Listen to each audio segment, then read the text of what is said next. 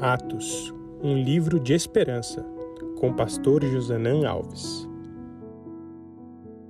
Olá, seja bem-vindo ao 13º episódio do podcast Deus Primeiro. Estamos estudando o livro de Atos, uma carta de esperança, e hoje vamos estudar o capítulo 9. Se você perdeu outros capítulos anteriores, você pode procurar nos principais canais de podcast e também no nosso Instagram. O capítulo 9, o livro de Atos, fala sobre uma das conversões, se não a conversão mais famosa da história, quando o perseguidor Saulo se transforma no missionário poderoso homem de Deus Paulo. Essa conversão é tão importante que Lucas faz questão de três vezes relatar a conversão. Uma vez ele relata com suas próprias palavras e duas vezes ele reproduz Paulo contando sua própria conversão. Os detalhes dessa conversão, eles são muito particulares e eles não servem como um padrão para as outras conversões, para os outros encontros com Cristo.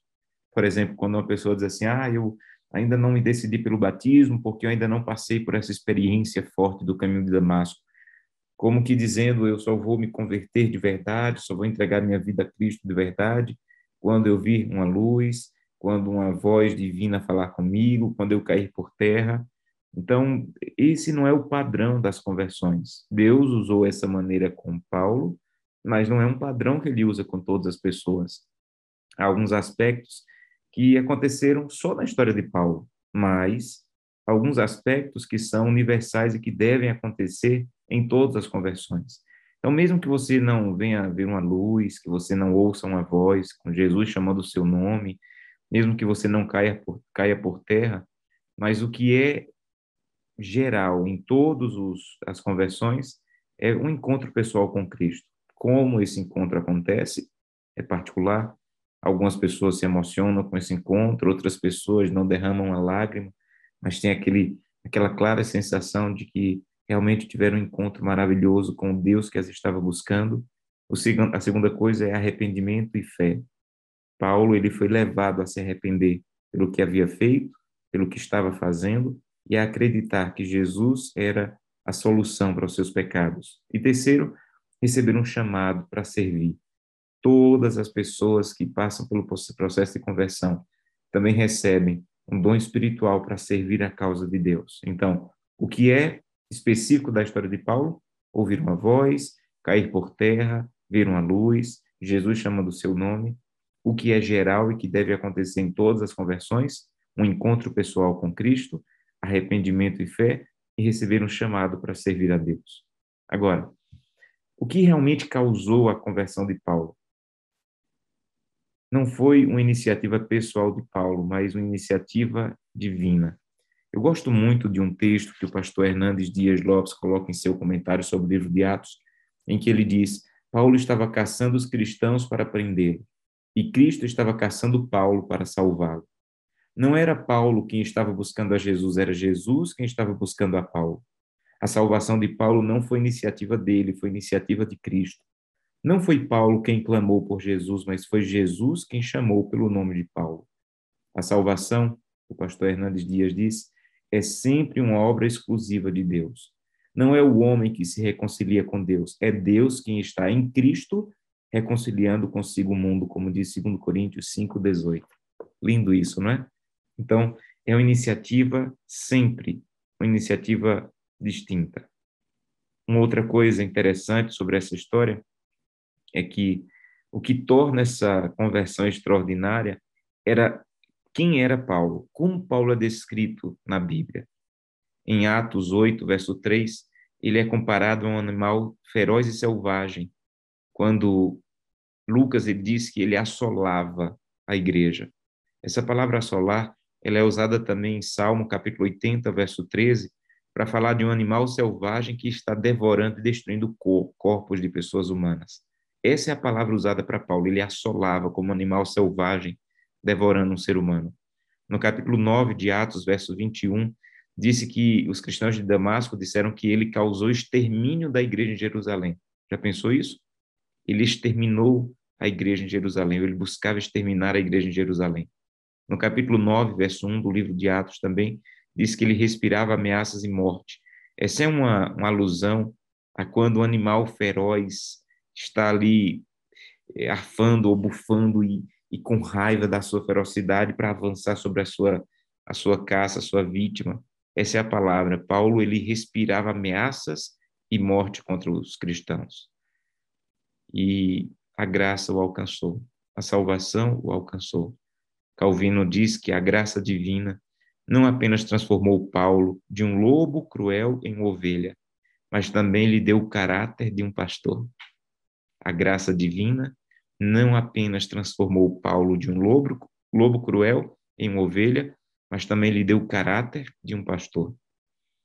Vejam, a conversão de Paulo é uma prova clara, bíblica, de que não há inalcançáveis para a graça de Deus. Não importa quão longe o teu filho tenha ido, não importa quão distante a tua esposa ou teu esposo estejam, não importa quão distante aquela pessoa que trabalha com você esteja, aquela pessoa que está na rua, está usando drogas, está envolvido com promiscuidade, não existe ninguém inalcançável para a graça de Deus. E precisamos olhar para todas as pessoas como pessoas que serão alvos ininterruptos do convite divino para a salvação. Uma outra coisa interessante nessa história de conversão é que não houve aqui, como é que eh, nós poderíamos pensar, como é que um homem tão feroz, tão agressivo, tão distante, que estava perseguindo, de um momento para o outro se torna um cristão que ama as pessoas, que fala sobre o amor e que leva as pessoas a Cristo. Veja, na verdade, a conversão de Paulo não foi uma coisa pontual e momentânea. O Espírito já vinha trabalhando na vida dele de diversas maneiras seja através do caráter das aulas de Gamaliel, que era o seu professor, e que tinha uma visão aparentemente mais pacífica sobre a fé cristã, ou principalmente, principalmente, o que Paulo acompanhou da morte de Estevão, que ao longo da sua vida ele fala que ficou muito claro e marcado o sacrifício de Estevão, mas principalmente a fala de Estevão antes de sua morte, isso marcou profundamente a vida de, de Paulo.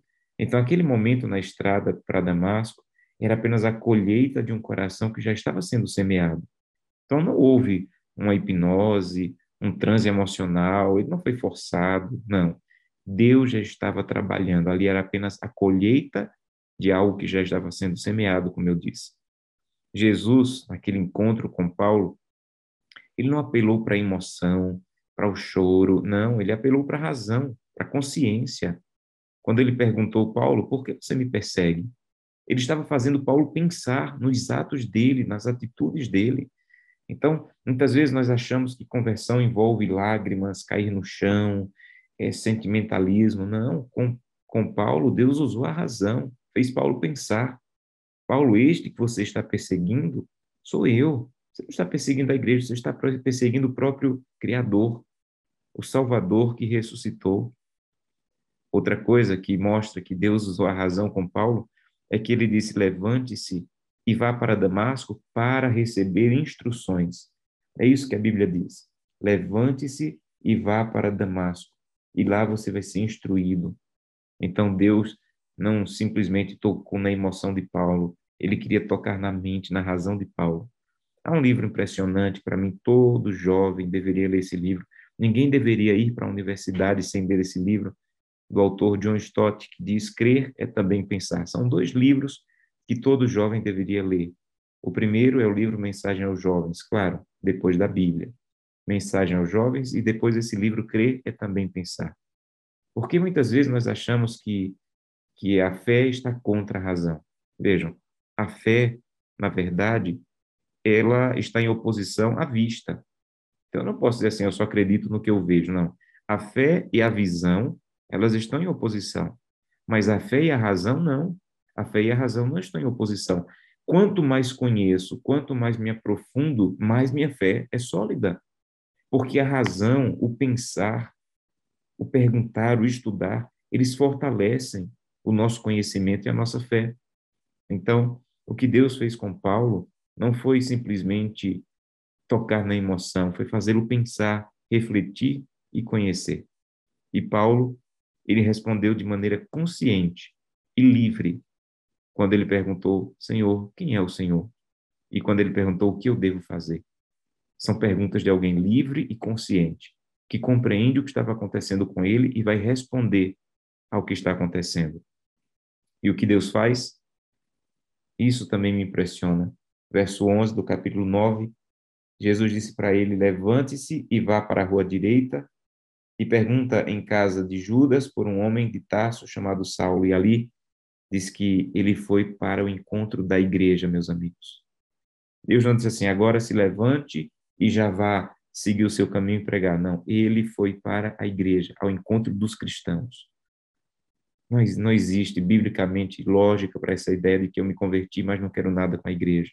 Eu me converti, mas vou viver uma vida cristã independente. Não, uma vida cristã convertida, ela vai ao encontro da igreja.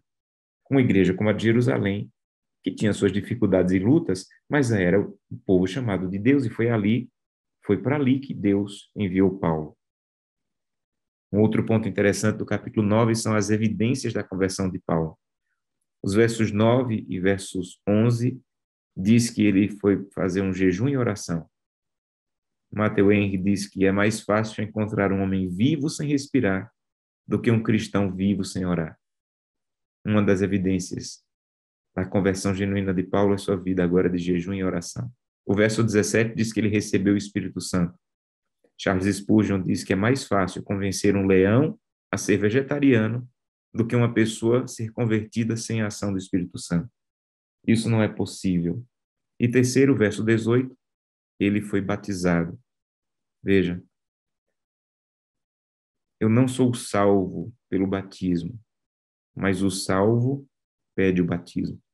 Então, a salvação é a declaração pública de que eu tive encontro e que eu realmente estou convertido, é a declaração pública de que eu estou num relacionamento mais profundo com Cristo.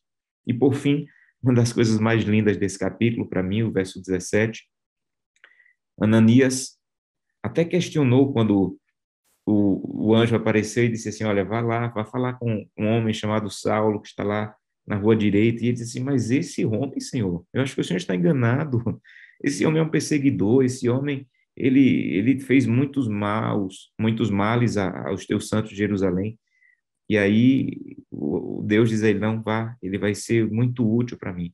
E no verso 17, Ananias foi, ele obedeceu, ele entrou na casa em que Paulo estava, impôs as mãos sobre eles, sobre ele e disse: Saulo, meu irmão.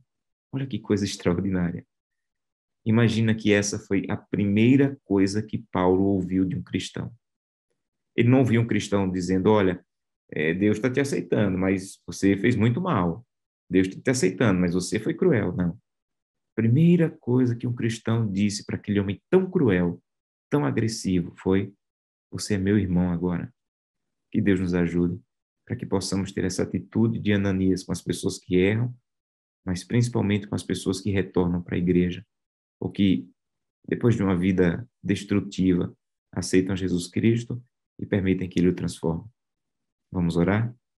Querido Pai, muito obrigado por esse capítulo tão extraordinário que fala não apenas da conversão de Saulo, mas do poder de Deus de converter pessoas que estão distantes. Ajuda-nos a ter a atitude de Ananias e olhar para as pessoas com um olhar de salvação. Eu te peço em nome de Jesus. Amém.